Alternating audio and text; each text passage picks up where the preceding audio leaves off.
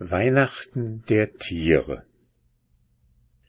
Die Tiere diskutierten einmal über Weihnachten.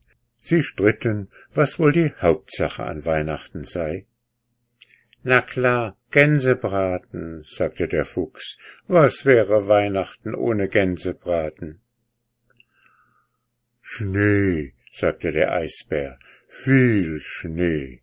Und er schwärmte verzückt weise Weihnachten feiern. Das Reh sagte, ich brauche aber einen Tannenbaum, sonst kann ich nicht Weihnachten feiern.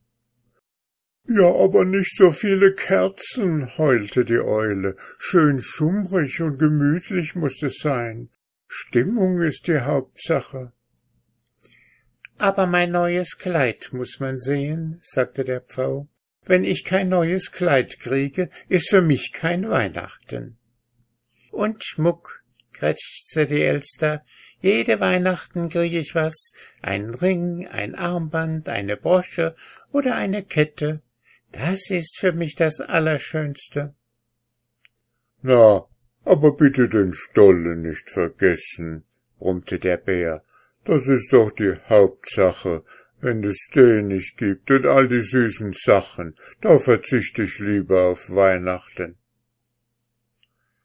Mach's wie ich, sagte der Dachs. Pennen, pennen, das ist das Wahre an Weihnachten. Mal richtig ausschlafen.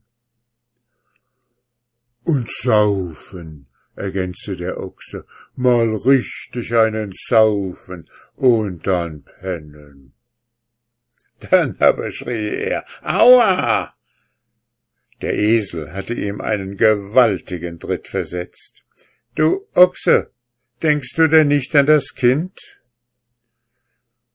Da senkte der Ochse beschämt den Kopf und sagte Das Kind, ja, das Kind. Das Kind ist die Hauptsache.